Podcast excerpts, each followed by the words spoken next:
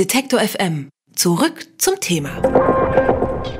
N99, der Podcast zur Frankfurter Buchmesse. Wir heißen so, weil wir da sind. Stand N99 für alle, die vorbeikommen wollen. Und wir senden live auf Detektor FM slash Buchmesse minus, nein, slash Frankfurter minus Buchmesse. So früh ist es noch. Bei mir ist Lana Lux. Guten Morgen. Guten Morgen. Du hast dein Buch mitgebracht, was ganz frisch erschienen ist. Kukolka heißt es. Und das heißt Russisch Püppchen. Richtig. Worum geht es? Ich fasse das mal ganz kurz Mach zusammen. Ja. Ja. Genau. Samira ist in einem Waisenheim und sie hat eine Freundin, Marina. Marina hat das Glück, adoptiert zu werden von einem deutschen Ehepaar und äh, wird abgeholt in das Paradies Deutschland, wie Samira denkt. Seitdem hat Samira nur noch einen Traum. Äh, sie möchte auch nach Deutschland ähm, als Adoptivschwester ihrer Freundin ein Luxusleben führen. Sie reist aus dem Kinderheim aus und landet auf der Straße, wird aufgesammelt von einem dubiosen Typen, der sich Rocky nennt und der mit ein paar Kids in einem Haus wohnt. Die haben ein Obdach, dafür müssen sie betteln, klauen und sonst irgendwelche kriminellen Handlungen vornehmen, um an Geld zu kommen. Und so funktioniert die Gemeinschaft der Ausgestoßenen. Samira findet sich da eigentlich gut zurecht und fühlt sich in dieser Community wohl und macht äh, einen guten Job. Sie empfindet das als Job und moralisiert das überhaupt nicht. Später lernt sie einen jungen Mann kennen und äh, der nimmt sie tatsächlich mit nach Deutschland, aber das wird zu einem Albtraum.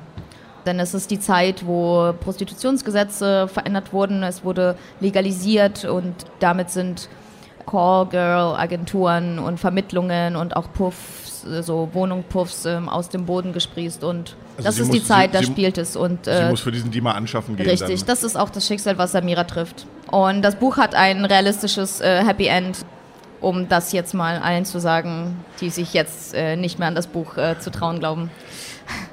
Es ist aus der Perspektive von Samira, die ist ein Kind, das ist auf der einen Seite wahnsinnig genau beobachtend, auf der anderen Seite bleibt es naiv und es ist so geradlinig oder so, so nüchtern erzählt bei all dem Schrecken, dass es, ich weiß nicht, ob das dann nur mir so geht als Vater, aber ich kriege dann eine Gänsehaut äh, einfach nur vom Lesen. Wie geht es dir beim, oder wie ist es dir beim Schreiben gegangen? Hat es dir manchmal wehgetan, Samira zu, zuschauen zu müssen? Ja, unbedingt. Ja, stellenweise war das für mich halt auch schwer, aber es wurde mit dem Schreiben leichter, weil ich hatte diese Stimme die ganze Zeit in meinem kind Hinterkopf. Die hat mich begleitet. Auch gerade für die letzten, sage ich mal, 100 Seiten des Buches habe ich äh, sehr viel recherchiert und die Stimmen der Mädchen, die Stimmen, die das selbst erlebt haben, die waren, die haben mich sehr verfolgt und das Schreiben hat mich hat, äh, ja, hat mich davon noch ein bisschen befreit, muss ich sagen, weil dann, dann hatte ich das Gefühl, irgendwie, ich habe dann was gemacht. Wie funktioniert, Absurd, Recherche, wie, wie, wie funktioniert Recherche bei, bei dem Thema? Also mit wem hast du sprechen können? ich kann mir vorstellen, dass, Ähm, ich dass hab- jetzt alle äh, Akteure nicht wirklich Ich habe gerne Abstand re- davon nicht genommen, das wollte ich auch reden, überhaupt ja. nicht. Also das, das ist ja auch gar nicht der entscheidende Teil des Buches. Der entscheidende Teil des Buches ist ja die gesamte Biografie bis dahin. Dass es ja in der Zwangsprostitution landet. Das ist mehr genannt als gezeigt in dem Buch, weil es auch nicht darum geht. Also es ist entgegen vieler Rezensionen, die das ja manchmal auch loben, äh, dass es eben darum geht. Es geht nicht darum, es geht um die Biografie, es geht um den Weg dahin. Es geht darum, was sind das für Personen? Wie ist das, wa, wa, was für ein Background hat man, dass man das ertragen kann auch. Genau, und deswegen Samiras ge- gesamte Geschichte ist eine fiktive, bestückt mit Erinnerungen äh, meiner, aus meiner Kindheit an die Ukraine und mit diversen anderen Dingen, die ich aus in, in anderen Zusammenhängen auch erlebt habe und Samira geliehen habe für diese Geschichte, um es halt beschreiben zu können, um dem Ganzen Lebendigkeit und Fleisch irgendwie geben zu können. Für die Zwangsprostitutionsgeschichte habe ich äh, ganz klassisch recherchiert im Internet und in der Presse und äh, mir ging es um die Fakten, mir ging es darum, ähm, was sind das äh, für Leute, wo kommen die Mädchen her, wo gehen sie hin, wie werden sie transportiert, was kosten die einzelnen Dienstleistungen, wie oft werden sie gemacht, wer sind die Männer, die sie bucht, ähm, wie werden sie vermarktet, wie häufig ist der Wechsel, warum? Und so weiter. Und da gibt es ganz, ganz viele Aufzeichnungen, gibt es gute Dokumentationen, eine Handvoll, da gibt es auch sehr viele Reportagen und mehr brauchte ich nicht. Hattest du manchmal das Problem, dass dann, wenn man, wenn man so viel recherchiert, wenn man so viel weiß zu einem Thema und auch so viele bedrückende Fakten hat, dass plötzlich irgendwie zu viel Information in den Text wollte? Sowieso, aber das war schon an anderen Stellen. Ja, Problem will ich das nicht sagen. Ich glaube, das ist gut. Ich glaube, das macht das authentisch und lebendig wenn ich als Person, das sind ja auch viel mehr Informationen, als ähm, ich sie dir vielleicht in einer Nacht erzählen könnte. Und dennoch könnte ich meine Lebensgeschichte in einer Nacht erzählen. Sie wird aber nur deswegen lebendig, weil an manchen Stellen gerafft wird und weil es eben noch einen Subtext gibt und nochmal ganz viel Unterfütterung. Und ich glaube, das kommt dem Buch zugute, dass da noch sehr viel mehr ist, was eben nicht reinkommt, aber es ist spürbar. Stimmt es, dass dir die Idee zu dem Buch gekommen ist in einem Volkshochschulkurs oder in einem ja. Kurs zu, zum Thema Kinderbuch. Ja. Genau das so ist das. dann schon irgendwie wieder, also bei aller Schrecklichkeit des Themas schon irgendwie schon wieder schön, oder? Wir, wir, ja, oder absurd. Ja, oder, ja. ich weiß nicht, ob schön. Ich war nicht begeistert, weil ich wollte ja eigentlich. Du wolltest was anderes schreiben. Ich wollte was anderes, ja. Genau. Aber warum hast du diesen Kurs besucht? Also was, was wolltest du lernen? Ich glaube, ich wollte irgendwas machen, was man so in der Schwangerschaft noch so für sich machen kann.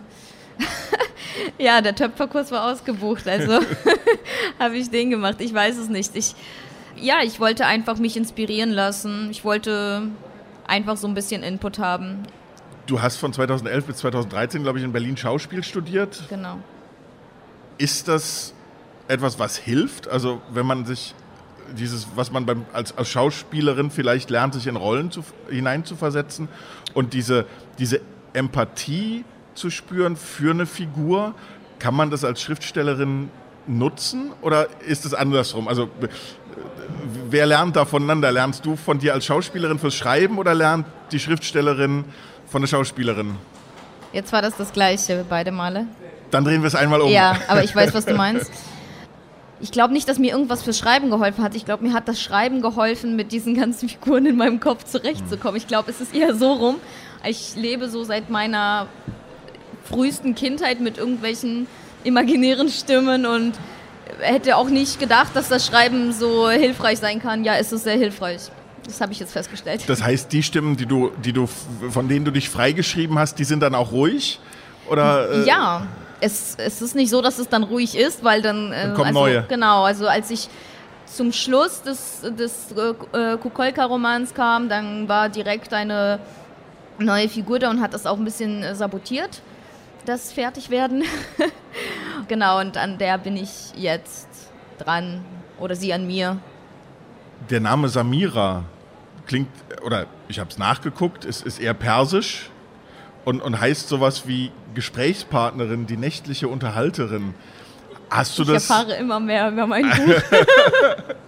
also ich habe gedacht, also es passt auf eine, es passt perfekt, es passt auf eine, auf eine ganz eigene Art und Weise. Also es ist dann so doppeldeutig, dass es schon wieder nicht schön ist, aber äh, es, ist, es, ja, das ich nicht es trifft sehr. Also hast du nicht bewusst nein, ausgesucht? Das, nein, überhaupt nicht. Das, das Witzige an der Geschichte ist, Sami, also die Figur kam und sie hatte einen Namen, sie hieß Samira.